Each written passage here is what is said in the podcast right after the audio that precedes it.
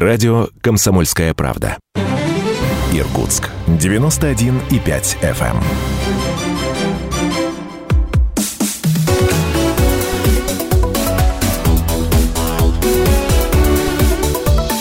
Тема дня.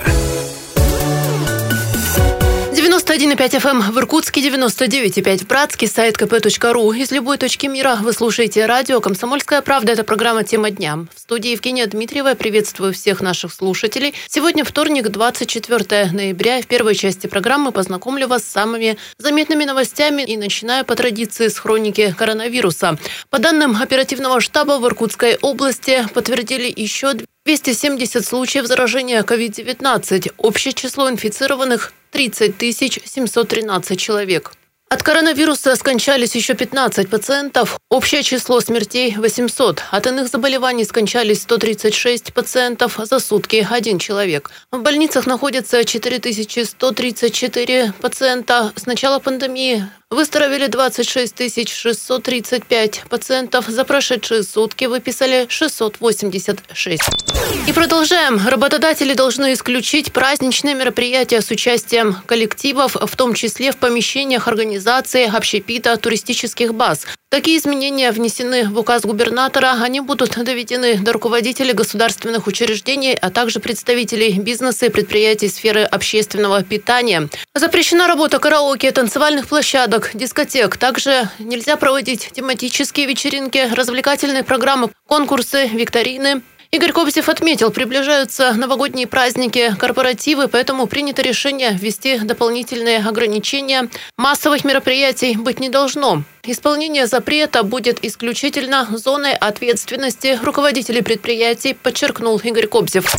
И в Иркутской области сейчас работает Сергей Меняйло, полномочный представитель президента России в Сибирском федеральном округе. Сегодня Меняйло провел заседание оперативного штаба. Рассматривалась схема маршрутизации больных с COVID-19 подозрением на инфекцию, развернутый коечный фонд наличия кислородного оборудования ИВЛ – а также кадровая обеспеченность ковидных госпиталей, оказание плановой медицинской помощи, действующие обсерваторы и их заполняемость, организация медицинской реабилитации больных с поражением органов дыхания после перенесенной инфекции – Иркутская область занимает второе место в Сибири после Красноярского края по количеству заболевших. Также смертность и летальность одна из самых высоких. В то же время темп прироста количества заболевших один из самых низких, ниже, чем в среднем по округу и по стране. Меняйло отметил, что Роспотребнадзору нужно проанализировать причины роста заболевания, выявить места, где граждане активнее всего заражаются, чтобы это остановить, а также совместно с областным Минздравом провести анализ причин высокой смертности и летальности, которые сейчас фиксируются в регионе. Кроме того, считает полпред, несмотря на хороший уровень тестирования, необходимо его наращивать, чтобы на ранней стадии выявить заболевания. Также, по его мнению, нужно ужесточить контроль за соблюдением введенных ограничений масочного режима, социального дистанцирования и так далее.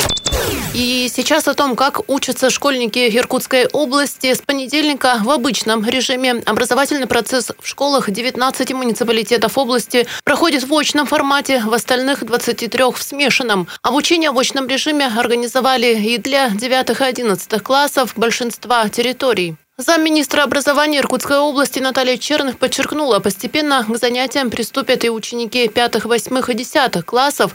На заседаниях оперативных штабов санитарно-противоэпидемиологической комиссии рекомендуют ориентироваться по ситуации. Окончательное решение за руководителями территорий. И также о выходе с понедельника начальных и старших классов на очный режим обучения сообщил мэр Братска Сергей Серебренников. С учетом каникул мы выдержали 4 недели, разобщили детей. А это, между прочим, целых два инкубационных периода для коронавируса. Принято решение с понедельника начальную школу, первая, четвертая классы и старшие классы 9 и 11, они выходят в очный режим обучения. Э, это накладывает, конечно, э, очень большую ответственность на педагогов, на родителей, на всех нас. Но я надеюсь и уверен, что у нас это получится. Я, уважаемые братчане, желаю всем нам терпения, я желаю всем нам организованности, я желаю всем нам здоровья. И только так мы преодолеем эту болезнь. Я напомню, сейчас Сергей Серебренников находится на удаленном режиме работы. У него положительный тест на COVID-19. И городским новостям с 8 утра 28 ноября до 23-29 ноября в Иркутске ограничено движение по улице Шевцова. Там идут работы по монтажу колодца. Ну и на дорогах Иркутска проводят противогололедную обработку. Из-за колебания дневных и ночных температур применяют специальный раствор. Он не позволяет образовываться наледи и снежному накату. На уборку улиц вышли 38 комбинированных дорожных машин, а также тротуара уборочная техника и вспомогательный транспорт. Директор Иркутска автодора Михаил Малыхин отмечает, из-за оттепели наблюдается активное таяние снега слякоть. При понижении температуры важно не допустить образования наледи на проезжей части, поэтому на территории Иркутска применяются технологии, подобные тем, что используют при обслуживании федеральных автодорог. В приоритете безопасность движения. Дорожные службы просят автомобилистов соблюдать скоростной режим и обращать внимание на работающую технику. Ну а прямо сейчас посмотрим, какую погоду обещают на завтра синоптики. Погода. Данным портала Гисметео, в Иркутске утром минус 9, днем минус 5, минус 7. Осадков не ожидается, но будет облачно. Ветер до 5 метров в секунду северного направления. И, кстати, синоптики рассказали, когда же ждать настоящую морозную зиму в Иркутской области. Говорят, разве что в январе. Синоптики уверяют, что декабрь, февраль и март в нашем регионе ожидаются относительно теплыми и снежными. Среднемесячная температура воздуха в декабре ожидается на 1-2 градуса выше нормы, сообщает представитель Иркутского гидрометцентра Юлия Янькова. В начале месяца на западе и юге Приангария, в том числе в Иркутске, похолодает до минус 15-20 градусов днем и до 23 минус 28 ночью.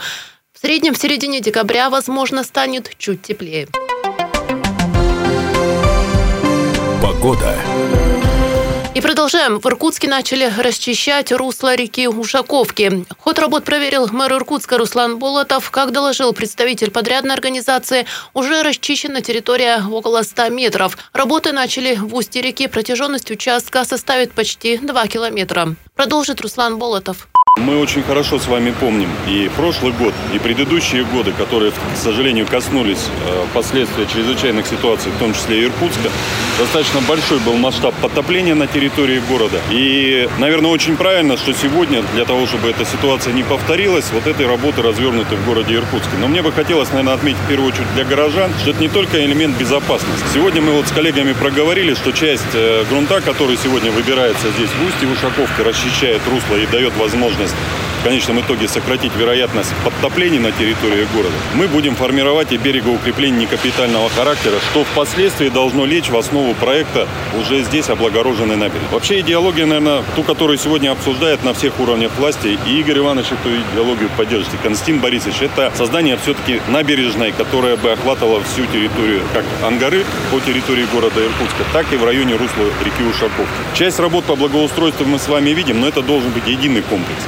И вот сегодня мы с коллегами проговорили, чтобы, во-первых, сократить объем воски да, по территории города.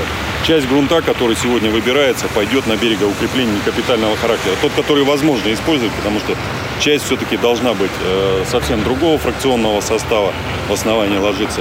Но в конечном итоге вот смотрим на то, чтобы оптимизировать в том числе и нагрузку на дорожную сеть.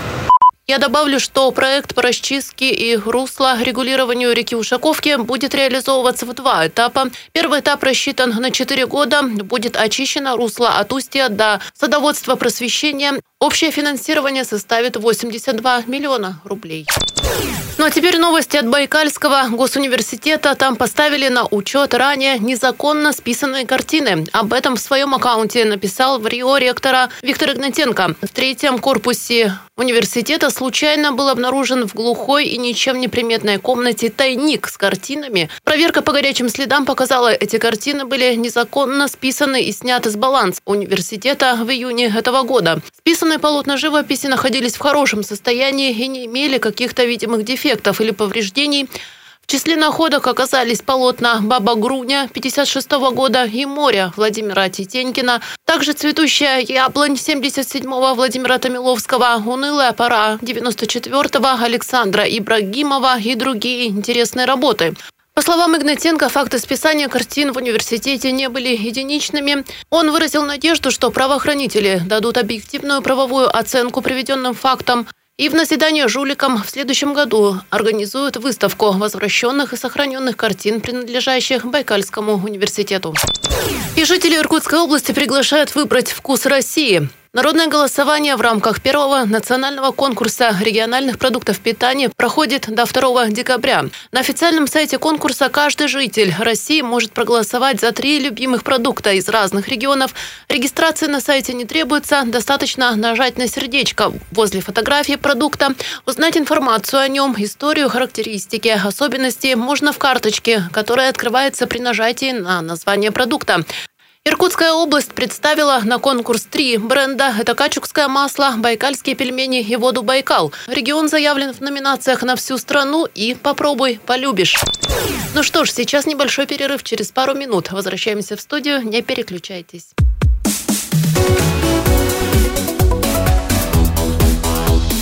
Тема дня.